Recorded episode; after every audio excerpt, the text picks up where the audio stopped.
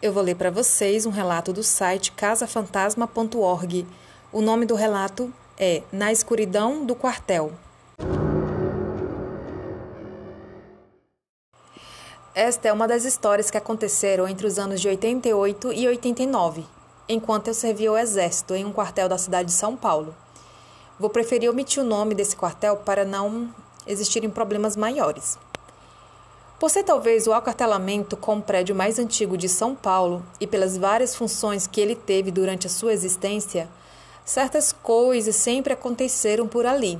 Inclui-se nesta lista de funções um sanatório, que no começo do século XX, pois a sua fundação antecede o início do referido século, recebia todos os sujeitos que estavam com doenças muito temidas e contagiosas, como a tuberculose e a sífilis é importante dizer que ser mandado para este sanatório não era um ato de caridade como pode parecer, pois quando a pessoa era contaminada, quando a pessoa era encaminhada para este lugar, era quase certeza que seu destino seria um cemitério próximo da propriedade, que foi construído pela bondade de uma senhora que cedeu terreno onde ele se encontra até hoje.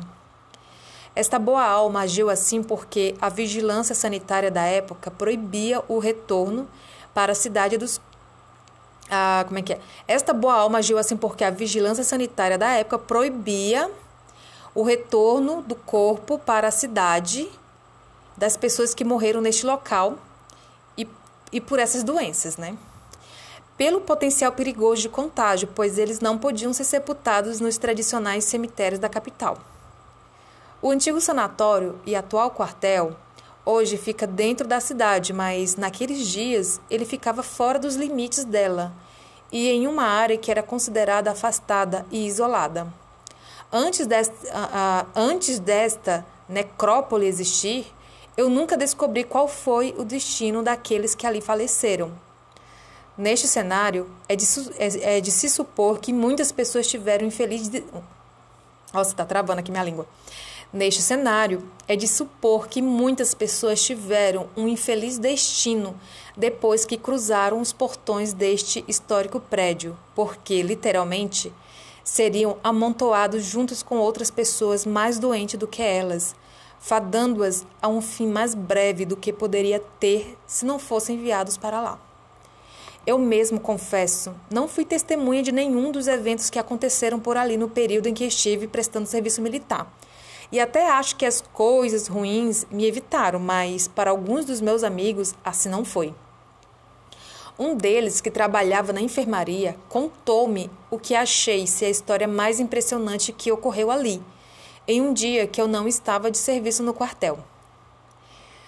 Nós éramos soldados da CCSV, Companhia de Comandos e Serviços e o nosso alojamento ficava sobre a cozinha e o rancho dos soldados e, e sargentos. Para chegar até ele, subíamos uma escada de madeira bastante inclinada, sendo que o dito tinha um pé direito muito alto. Ele é, pois ainda existe, muito comprido, em torno de 40 metros de comprimento por 15 metros de largura, e era dividido pelos armários em duas alas, sendo que nossos beliches ficavam no lado que é voltado para o interior do quartel. As janelas que deixavam entrar a luz do exterior eram grandes, mas ficavam em uma altura que era impossível de alcançá-las. E se você subisse sobre os armários ou sobre os beliches, sendo que a única entrada e saída do local é a referida escada. Por causa da idade do prédio, os estalos é, nas estruturas de madeira que sustentavam o telhado eram comuns, bem como no piso feito de tábuas corridas, as quais encerávamos todas as semanas, mantendo a força o brilho que ele tinha. Normalmente, existem aqueles que o exército chama de plantões de alojamento, que são três soldados que se alternam em turnos para vigiar tudo o que pode acontecer dentro dele nas 24 horas por dia.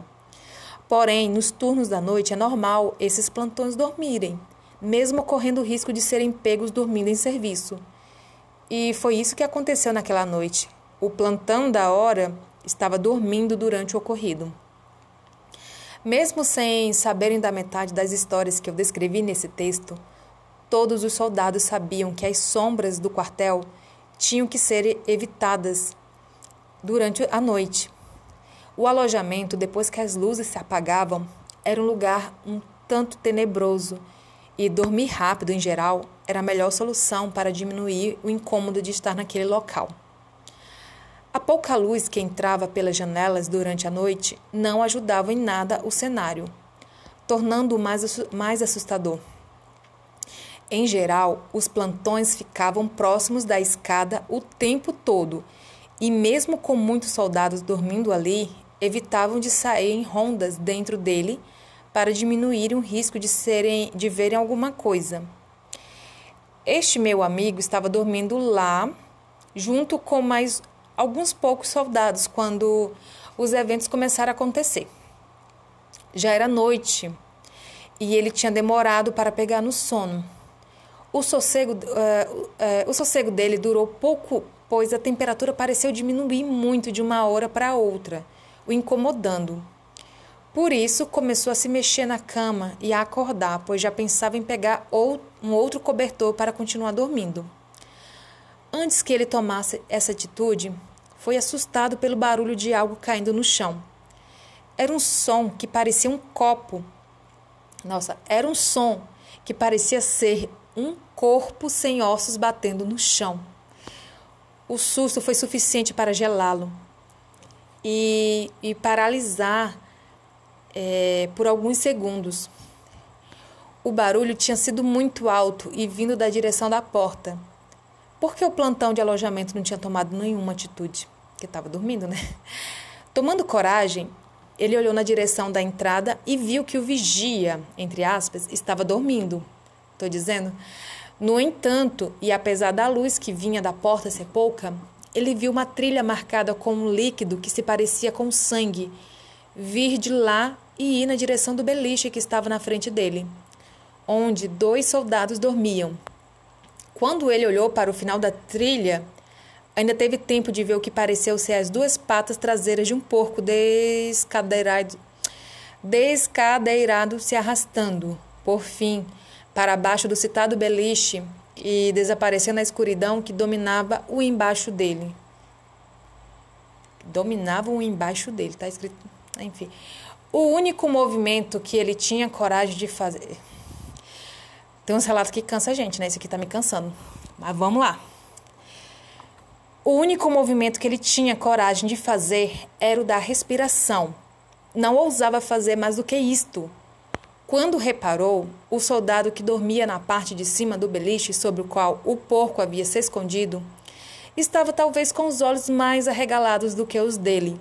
O soldado da parte de baixo dormia profundamente fazendo um discreto movimento com a cabeça, como se perguntasse ao outro companheiro: E aí, você viu? Acabou recebendo uma resposta silenciosa e afirmativa, que em nada o tranquilizou. E agora? Não era um pesadelo que ele estava tendo, coisa que seria preferível àquela situação. O que fazer? Passado um tempo razoável, nada mais aconteceu mas a coisa ainda estava lá. Não a tinha visto sair, pois não desgrudará. Pois não desgrudará, ah não, pois não desgrudara os olhos de onde ele entrara desde que ela assim o fez. Olhando de novo, notou que a trilha de sangue tinha sumido e que o companheiro do outro beliche ainda estava acordado.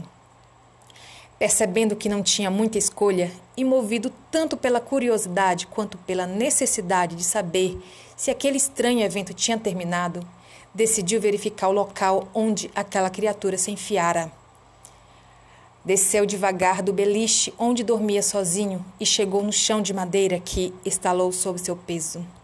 Gelado pelo susto, esperou um pouco, criando mais coragem, começou a se abaixar quando os olhos dele alcançaram a altura da parte de baixo do outro dormitório, ele, ele vislumbrou dois olhos vermelhos e brilhantes dominando a escuridão. Neste momento, um estranho som de porco, que parecia afogado em um líquido viscoso, veio dali e ele. Peraí.